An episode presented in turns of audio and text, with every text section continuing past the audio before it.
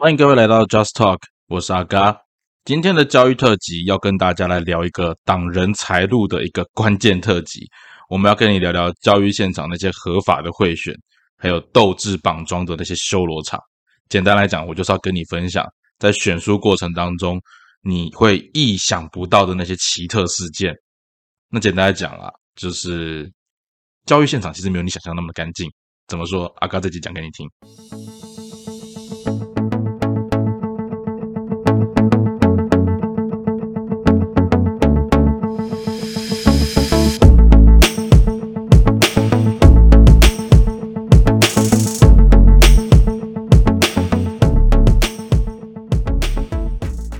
的，那我们在前面几集的内容有跟大家聊到，就是在目前的学校里面，学校学生所使用的版本，大部分是透过老师选书之后所决定的一个结果。那其实老师在公务体系里面，他真的是一个蛮特别的存在。也就是说，大家对于老师的印象，我们都普遍会认为老师他非常的有原则，啊，可能是因为毕竟是教育工作者嘛。在教育现场可能会有些理想，会有些抱负，甚至在自我的行为要求上面会有高标准来去要求自己。但实际现场哦，其实我觉得你可能在教育现场待过，或者是你曾经服务过教育现场，你会发现根本就不是这么一回事。那其实，在教育现场里面，跟老师利益最大的一个关联点，其实就在选书这件事情。那选书这件事情哦，啊，刚刚简单跟大家分享一下。选书这件事，它会牵涉到至少两个核心关键的角色，一个就是我们的主角老师，那另外一个呢就是出版商。哦，出版商，出版商把书做好了之后，一年一度拼的就是这个选书。那选书其实有分好几种，比如说最常见的就是选教科书，那另外一个就是选总复习跟辅材。那其实，在选书的过程里面，各家出版社讲现实一点啦，他的一年的收入，主要的收入其实也就是看这一场选书哦。所以为什么其实教育现场大家会拼市占率？这个地方不管国中、高中都一样，甚至是只要是你有牵涉到说学生会用书的这个领域，国中、高中职哦，或者是甚至是五专，那当然这地方五专比例比较少一点，那国高中这个地方更为常见。那其实不同的选书有不同的方式。国中的话，大部分是一年选一次；那高中的部分是每学期会选一次书。哦，所以其实，在每一次选书的过程里面，你就会看到那些出版社的业务会呃使出浑身解数，想尽办法在教育现场里面取得老师的青睐。那要让老师选你的版本，除了我们最常讲的，也是我们最常认知到的。就是你把你的教材设定好，或者是说把教材内容编好，那老师自然而然看着你的教材，就有可能会选择选择比较好的教材来选嘛。可是阿嘎在之前的几集里面也提到一件事情哦，就是你在教育现场里面真正会看书的老师有多少人？这其实是很大的一个关键呢。你知道吗？其实呃，这地方阿嘎做一个区隔哈，国中的老师大部分是不看书的，那高中的老师呢，则是会看很多书。不信的话，你走进学校里面去看哦，你会发现高中老师的桌上，其实假设他们家选 A 版本，可是老师的桌上可能会同时会有 B、C、D、E 版本的书在上面，因为高中老师会去比较。那这来源是来自于说，国家对于国高中不同阶段他的学习方式，在课纲上面的定义就不太一样。高中的考试范围，我说的它非常广嘛，所以老师在教学的过程里面，即使他选了 A 版本，可是他其他版本的内容，他也会需要去做一个参照。那国中就刚好相反，国中的话，反正他考试的范围跟考试的内容大部分固定，甚至很多老师是就算课纲变了，我也不变哦。这个阿嘎之前就聊过。那在这个状况之下，老师选书的条件就不单纯只是看书这件事，因为说实在，老师不看书的很多啦，所以老师会看什么？老师会看周边的服务，比如说最容易看到的就是业务有没有来学校。那业务有没有来学校这件事情对老师影响在什么地方呢？就是老师需要服务的时候你在不在啦？简单讲难听一点，就是我主要楼在一起，昨天这个楼在我底边要搞补一底下带当瓦不？啊，这其实是很现实的一件事情。就是你业务假设你连学校都不跑，那你不用讲，你连选就算你的版本再 OK，老师可能也不会选你啊，因为我们就说了嘛，教育现场其实就是个选奴才的场地啦。那这些奴才呢，要拿出什么样的浑身解数啊？刚才前面那一集在讲业务的生活百态的时候，其实有分享到。那我们说了嘛，帮老师带小朋友啊，好或准备参考书啊，准备孩子准备老师孩子所需要的用书，提供给老师都是要基本款。那在教育现场选书还有哪些条件呢？比如说我们最常看到的，刚跟大家分享几个。第一个就是你除了教科书之外，哦，或者是除了你的辅材之外。你包含你相关的线上资源，你要做好，比如说你要用到的老师，除了上课之外，除了课本习作之外，他可能还会一些讲义，或者是一些好用的配套，比如说像数学可能会有一些呃附件呐，哈，老师都会希望秀个短袜，然后尤其是最好是出版商能够免费提供，然后越多元越好。那这些东西呢，都要含在老师选你的书之后，出版社要自己奉上给老师。那奉上给老师，老师就会开始挑嘛。哦，其实，在早年的选书场域里面，还有送教具啊，哦，那些有的没的。那到后来，在公平会的规范，然后还有一些教育单位主管机关的规范底下，这个风气当然越来越少。那可是还是不否认哈，老师还是会比较一下最简单的货比三家啦。我们换个方式讲，老师比较正向积极，货比三家，看我选到哪一家的时候，它周边的呃资源会最完整。我们这讲比较好听一点，就是这样。那这地方其实还没有涉及到任何跟呃法律边缘有关的部分，因为那都是出版商愿意自愿给的嘛。那比较有趣的地方就是在业务或者是出版商所提供的服务内容有哪些？比如说，我们常常这样讲哈，假设老师也是公职人员，那公职人员理论上来讲，他是不可以收受厂商的一些馈赠啊，哦，或者是有对价关系的一种服务内容。但对老师来讲，他的工作实在是你很难直接具体举出他跟最后的选书结果有什么实质上的关系。所以这里面很多的出版社啊，或者是说老师自己都有一个默契我。最常看到的，比如说你要送钱给老师，我讲白点，送钱给老师，我觉得这里讲不知道被打。送钱给老师，那你不能平白无故把钱拿给老师啊。所以你会的做法是什么？哦，比如说你请老师写题目。那请老师写题目的时候，你会做什么事情？比如说，你可以想象得到吗？有些出版社，它就是一题一个题目，请老师出一个题目，一题一千块。好，这个题目可能老师就是花个十几分钟就写完的题目，但一一题一千块。那老师听到这样的邀约，老师也知道你就是想要买它嘛。那还有，比如说还有长期稳定买老师的。什么叫长期稳定的买老师？我每个月就是，反正我用邀邀请老师写题目的名义，老师你一个，你每个月就是固定交五题给我，那我每个月就是固定给你五千块、六千块的稿费。哦，这个听起来好像很合理，对不对？干，可是你自己去看，老师出的那个题目是啥小？老师写的那个题目真的是烂到爆炸，可是出版社会愿意花这个钱，你知道吗？就是当。我花钱买这个老师，当然出版社也不是白痴啊，他会看到说这个老师在学校里面是不是有关键影响力。那简单来讲就是那些大炮型啊，或者是说选书过程当中，他直接把某一家踢掉，那你这家出版社就没得玩。那所以出版社就反过头来说，那像这样的老师，你就知道要去绑他嘛。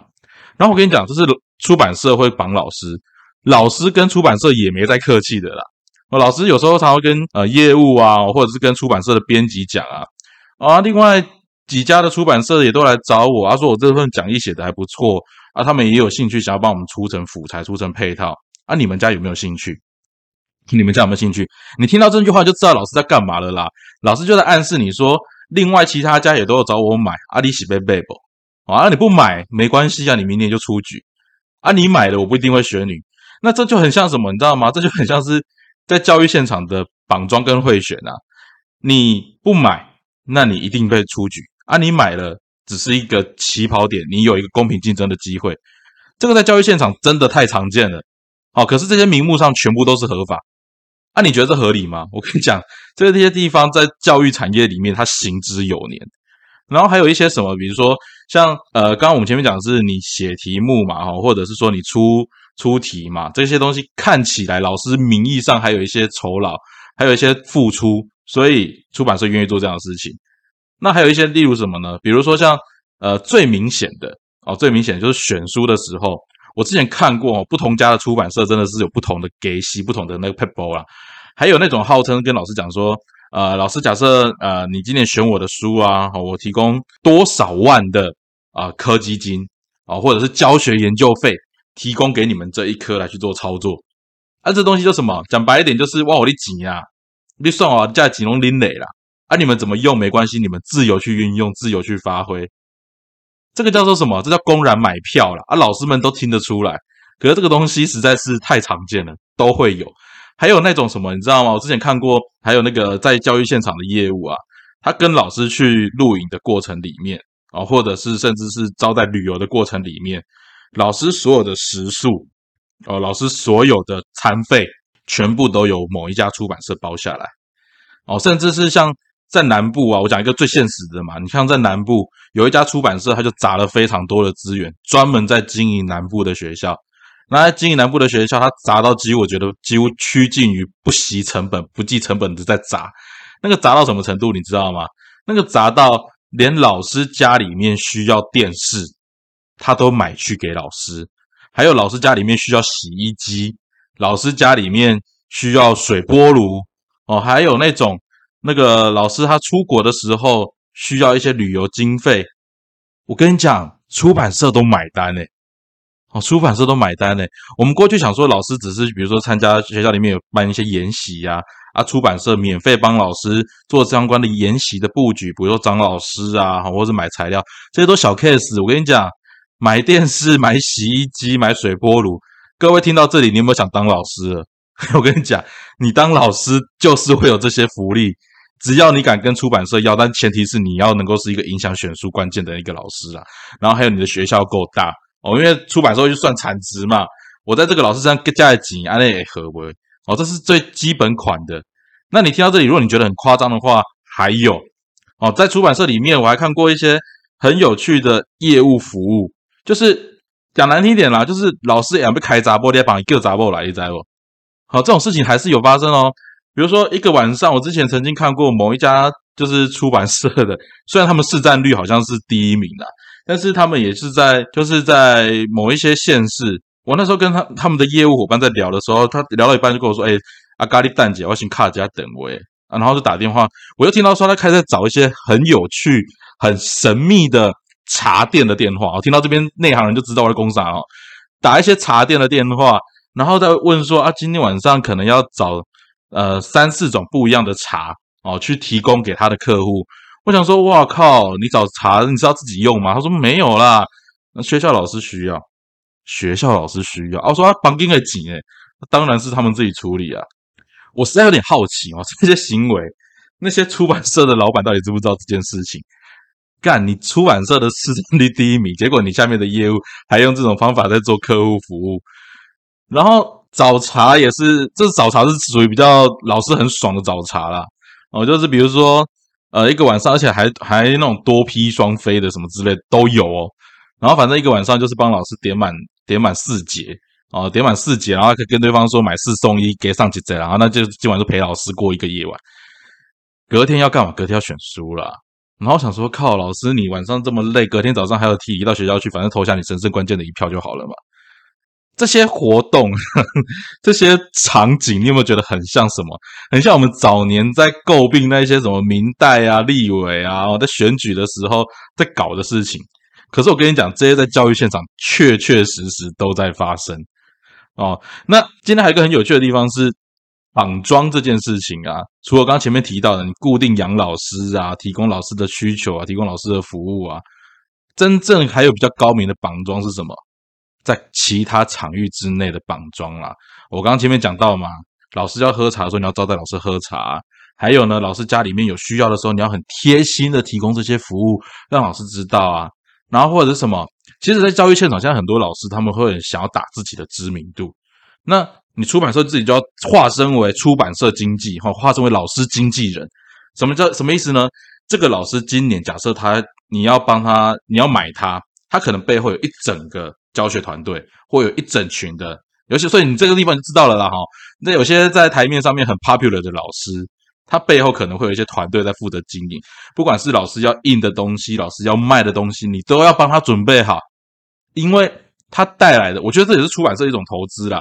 它带来的效益可能会超过你的想象，所以这些人事经营、这些餐费、这些呃需要的花费，这是基本款，你都是要给老师的。那还有一些我刚刚前面提到，像其实在学校里面选书，有些不同学校的选法不一样，有些是一个老师一票哦，或者是共视觉哦，或者是某一家先出局之后一轮、二轮、三轮的选票，反正学校选举的方式也很多元啊。那毕竟老师是教育工作者嘛，毕竟都高知识分子，理论上啊哈，所以被贬出逃嘛，都追。那还有一种就是关键的，你要擒贼先擒王，什么意思呢？我曾经看过一些私校的选书哈，那个真的是也是经典到爆炸，手法粗暴到一种让人瞠目结舌的程度。什么意思？学校老师书都选完了啊，业务可能平常老师没有在买老师，反正就跟老师打好关系嘛，这些小事情都在处理完。结果老师选票丢上去，到最后要到校长那一关的时候，被校长翻牌哦，被校长翻牌，那你就知道。重点在什么地方了吗？开玩笑，选举擒贼要先擒王。你在选举的时候，你走啊讨不行聊起来，你后边做的东西给啦。哦，主头要先抓到。所以有一些学校，或者是有一些业务的主管啊，或者出版社啊，他就专门在经营谁？经营校长或经营教学组长、设备组组长。这些人能干嘛？这些人能够通知你。像之前啊，刚才有遇到，有些经营设备组长的，就是好假设假设哦，他们学校里面有三家可以来选书，那就突然一个下午就通知 A 这家出版社，然后不通知 B 跟 C，所以只有谁来选？只有 A 来选。那只有 A 来选的时候，你就知道今年的书是谁的了嘛？好，这种不小心忘了通知的事情也会有，或者是什么呢？啊，刚之前有印象哈，我在出版社的第一年，那一年太有趣的事情是某一所私校。他就突然说，呃，原本预计是下礼拜二要选举啊，要去要选书，结果突然礼拜四中午就通知说，呃，下午我们临时老师要开会啊，决定要选了哈，啊，你们就赶快来准备一下。我干，你知道吗？那个东西当时业务多紧张啊！结果你知道吗？在当那间学校里面，只有某一家出版社的业务知道，另外两家都不知道这件事情啊，另外两家都不知道这件事情，而且。那一家被通知的最早被通知的那家出版社，连编辑都带到现场，一个下午都是跟老师聊完，那你就知道这背后发生什么事情了嘛？啊，那所以我也跟业务讲说啊，就好好迪西马博书要起啊，因为了朗德已经挂底背后什么一档嘛，那业务还是秉持着老师应该不至于那么没良心吧？哎，老师不至于没那么良心，但校长真的很没良心。好，这种事情就是确确实实发生了。所以啊，刚才跟大家分享到一件事情哦，你不用想说教育现场它到底有多干净呐，那其实。我们在分享这个过程里面，我们也会去思考。最希望提醒的一件事情就是说，教育现场这么多的腐败行为，老师你拿着社会上面这么高光的一个职业光环在你身上的时候，你背后做的事情，假设我们的教育是从老师身上就开始烂，我们整个在评选制度上面从老师这边就开始烂，的确学生可能看不到，家长可能看不到，但是在那个制度里面。你在示范的，或者你在潜移默化的，不就是一场在教育现场这么神圣的地方都可以用金钱给收买的一种陋习？而这样的陋习，在台湾的选举制度里面，它可能已经不容易这么冠冕堂皇、这么大而化之，但是在教育现场，它还可以这么赤裸裸的展现在世人的面前，展现在众人的眼前。那我们就看到这些利益输送在教育的现场里面，它是这么样的不堪入目。但是却又让大家习以为常。那刚在录这一集的重点是在于说，当然对出版社来讲，这些公关花费其实跟药商差不多了。药商的业务也是要做很多这些公关花费。改天我们再聊一集药商的内容。但是对出版社的业务来讲，或者是说对教育产业的业务来说，你要面对的客户这么大而堂而皇之的跟你要这些资源，要这些服务，那你不得不给。然后。整个教育主管机关，其实在这一块上面，他们也不会有太多的介入，甚至是睁一只眼闭一只眼，因为大家都是这样起来的嘛。那其实，在教育的现场，相怨还是非常重要的。你不要挡我财路，很多老师睁一只眼闭一只眼。可是，你有没有想过，在这个过程里面，你选出来的书，到底是真的符合学生的需求，还是符合你个人的利益？这件事情，阿嘎会提出来，是希望。呃，我相信在教育现场还是有很多清廉的老师，或者是对自己的教学、对自己的呃选书方式有一套自己原则的老师，看教材内容的老师还是会有。但我们会希望点出这些事情，是希望我们的教育现场可以因为这些事情被点出来，而让大家有所关注，让整个选书的过程里面回到合理的过程。而如果你是一个家长，阿刚前面最常讲的，学校选书最大的黑洞就是老师选书，学生用书，而家长付钱。那你愿意让你所付的每一分钱是在这种状况之下被选出来的吗？那对你的孩子的学习真的是最有帮助的吗？我希望大家可以开始关注这方面的话题。那如果呃你有更多不为人知的黑幕，或者是说你有想要跟阿嘎分享教育现场的一些细节，我相信我们短短的分享这只是一个开头。那教育现场阿嘎并不是想要一昧的攻击，更是希望这些教育的陋习可以随着我们的披露而一点一滴有被改变的空间。那以上就是我们今天节目的内容。如果你喜欢，欢迎你分享给你身边的朋友。那如果任何批评指教的部分，也希望你可以留言给阿嘎。那以上就是我们节目的内容，我们下次再见喽，拜拜。